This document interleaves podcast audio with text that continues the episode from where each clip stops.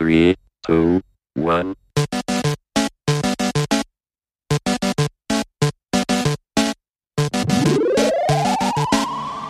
Ah, hallo und herzlich willkommen beim Quasi-Podcast, der ein bisschen gerade ins Stocken gerät. Äh, warum werden euch mit Sicherheit die anderen Kollegen auch schon gesagt haben. Oder ich bin gerade der, der das allererste Mal was sagt. Ich habe diese Woche, was heißt diese Woche, die letzten zwei Wochen ein bisschen was aufgeholt.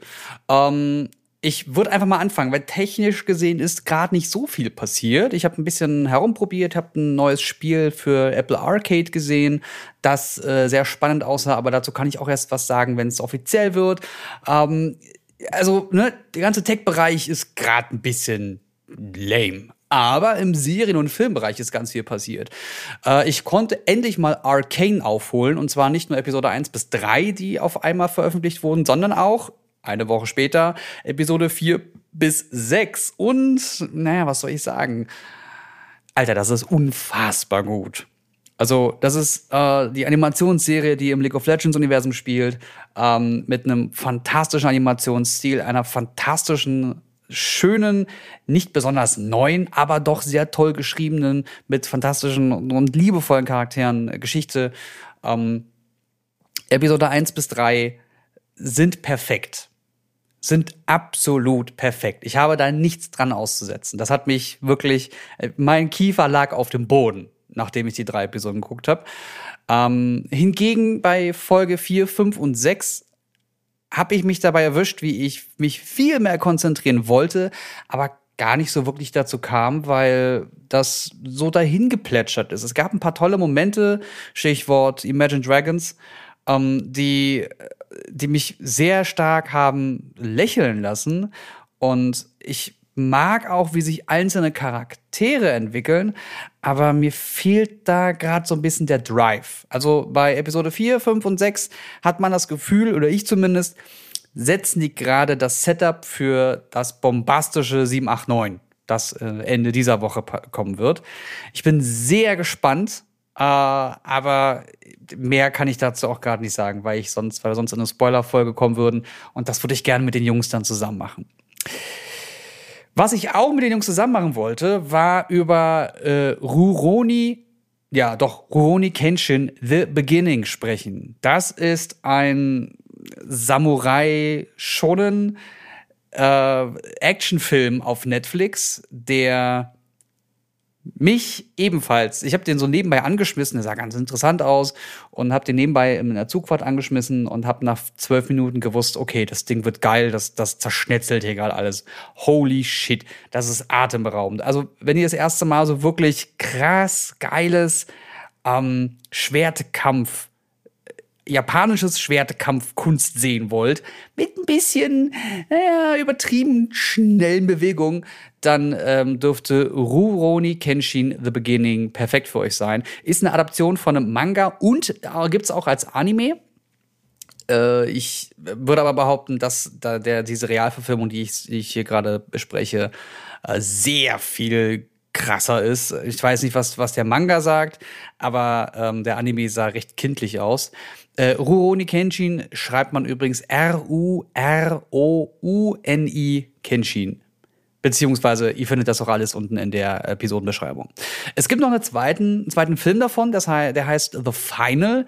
Also äh, Rurouni Kenshin The Final. Ich weiß nicht, welch, wie das aufgebaut ist geschichtlich.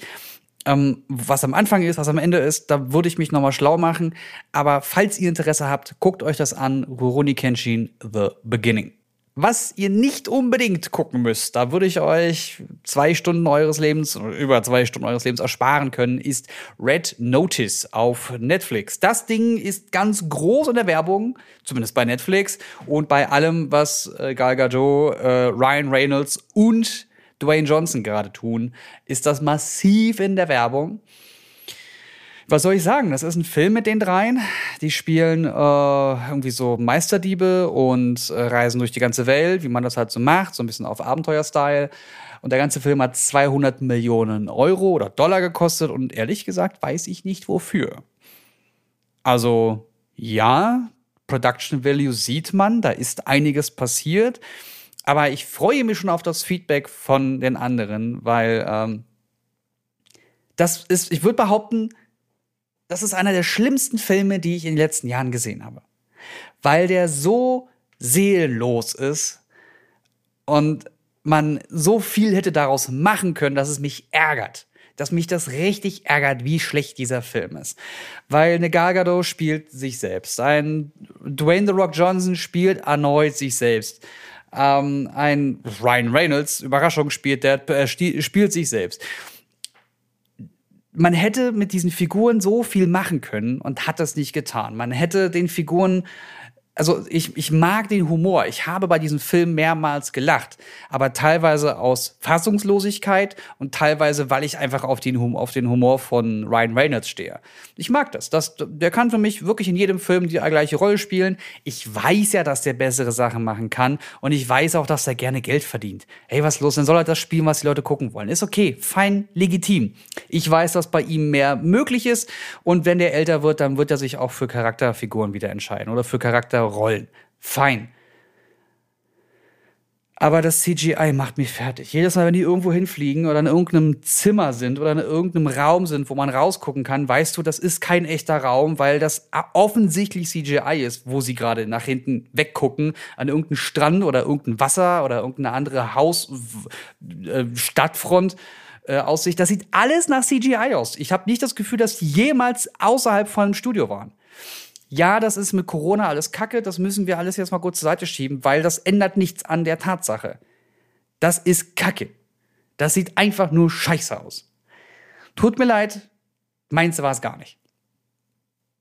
Was mich aber positiv überrascht hat, am 22. November startet auf Sky Ticket äh, Dexter New Blood, ist das glaube ich, True Blood, New Blood, äh, die neunte Staffel der kompletten Serie, die jetzt ganz neu beginnt mit dem alten Autor am Team oder dem alten Autor oder Producer, ich weiß es nicht mehr ganz genau. Auf jeden Fall die wichtigen Leute aus den ersten vier Staffeln, die die Dexter so atemberaubend gut gemacht haben, die sind wieder mit dabei und wollen die Geschichte korrekt oder ordentlich zu Ende erzählen oder irgendwie neu erzählen. Ich habe keine Ahnung, was da passieren wird.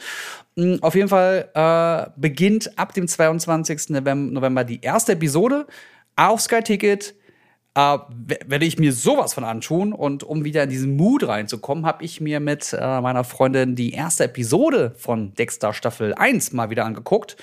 Und, weil sie kannte die Serie nicht und ich dachte mir, das ist doch super, dann gucken wir das mal. Und mach das mal. Gibt's auch aktuell bei, bei, bei Sky Ticket.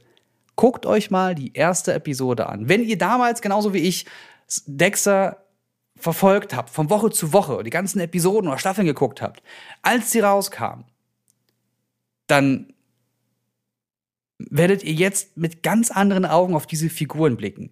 Denn ihr wisst ja, was die für eine Geschichte hinter, vor sich haben und hinter sich hatten, vor sich haben. Und du erkennst schon in den, in, der, in den ersten Minuten, wie Figuren platziert werden. Dass das das Erstellen und Platzieren von Figuren und Charakteren ist da so punktuell, so gut gemacht, dass ich, ich bin, ich war so ein bisschen müde und dachte, das kann man so weggucken. Und ich bin hellwach geworden, weil das so geil war. Dexter Episode 1, Staffel 1, guckt euch das an. Die deutsche Synchro ist okay. Ähm, sie wird da auch von einem sehr leidenschaftslosen, aber das passt zur, korrekt, zur äh, Figur, von einem leidenschaftslosen ähm, Synchronsprecher von Ryan Reynolds überraschenderweise ähm, gesprochen, was mir nie aufgefallen war. Aber im Originalen ist das noch mal besser, weil viele Figuren eine dunklere Stimme haben und dadurch bedrohlicher, dicker, doller, heftiger wirken. Ähm, und die Synchro erst mit der Zeit sehr viel besser wurde in, in, im Seriensegment von Deutschland. Aber guckt euch das an, mehr möchte ich in meinen, oh Gott, neun Minuten quatsche ich hier schon, mehr möchte ich gar nicht erzählen. Das sind meine Empfehlungen. Wenn ihr was habt, dann lasst es gerne äh, über die Social Media Netzwerke ähm, bei uns ankommen. Über den Hashtag quasi Podcast oder at quasi Podcast erreicht ihr uns überall. Wir werden zusehen, dass wir in den nächsten Wochen endlich mal wieder ordentlich zusammenfinden. Wahrscheinlich müssen wir einfach ein anderes Datum finden, wo wir uns zusammensetzen. Aber die haben ja auch gerade mit Loot für die Welt und so mehr als genug zu tun gehabt. Von daher seht's uns gerne nochmal nach. Das letzte Mal. Ab nächste Woche sind wir wieder voll für euch da. Bis dann. Ciao. Ja, bei mir gab es natürlich, ähm, das ist auch der Hauptgrund, warum ich jetzt heute nicht dabei bin, äh, Loot für die Welt. Ähm, das ist ja Also ich denke aber nicht, dass es wirklich viele geben wird, die es jetzt noch nicht kennen. Aber das ist ja der Charity-Livestream von den Dr. Freuds, von ähm, den Space Frogs ähm, und noch so vielen anderen. Das ist jetzt unfassbar, die alle aufzuzählen. Aber auf den Kanälen von den beiden lief das auch äh, jetzt letztes Wochenende. Und ähm, ich war unter anderem involviert in die Tontechnik für den Hauptstream, der bei den Freuds lief, beziehungsweise bei YouTube bei LeFloid. Ähm, der Chung war ja auch in die Kamera involviert. Ich weiß gar nicht, ob der jetzt heute noch was aufnimmt hierfür, weil äh, der war unfassbar fertig und müde. Ähm, ich auch. Ich glaube, das war so ziemlich jeder, der bei diesem Event dabei ist. Ich weiß auch gar nicht, ob man es an meiner Stimme gerade noch hört. Entschuldigung. Ähm, und Genau, äh, es war einfach ein unfassbares Event. Das war äh, Level 8 dieses Jahr. Ich glaube, ich bin seit drei oder vier dabei. Ich bin mir gar nicht so sicher. Ähm, und das einfach über die Jahre wachsen zu sehen und vor allem jedes Jahr diesen, diesen unfassbaren Anstieg der Spendensumme zu sehen. Ich meine, wir haben letztes Jahr schon so gedacht, okay, Corona ähm, kann jetzt sein, dass es einfach nicht so viele Spenden gab. Ähm, Surprise, es war einfach letztes Jahr ein krasser Rekord an Spenden.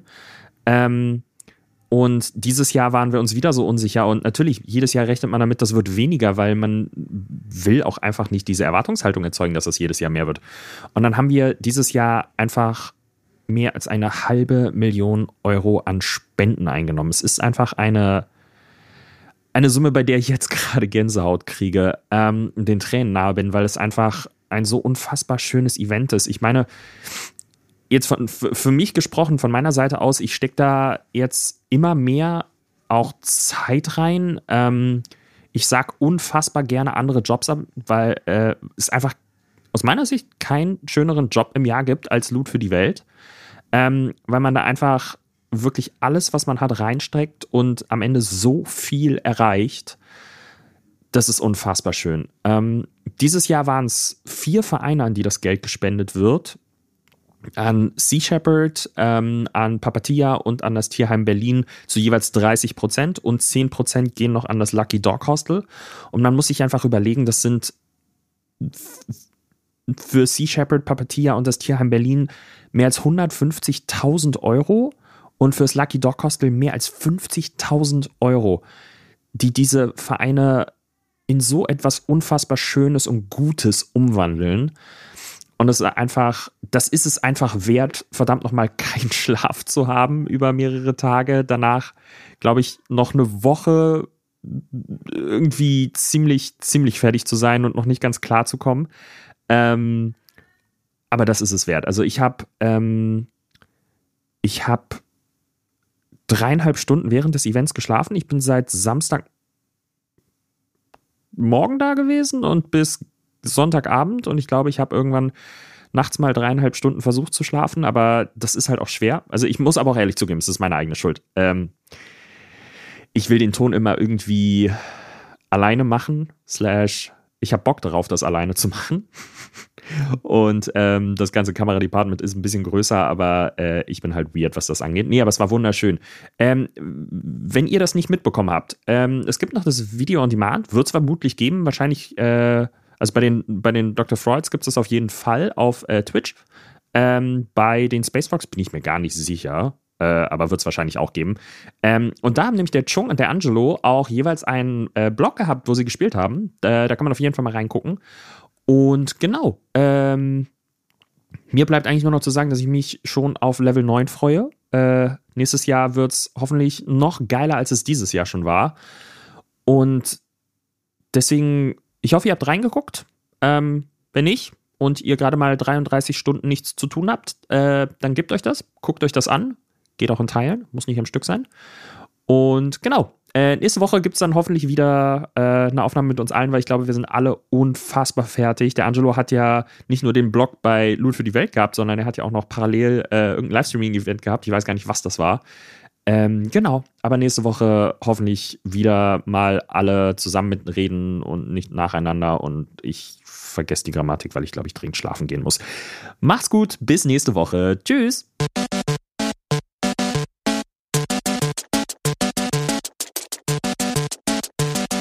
System shut down.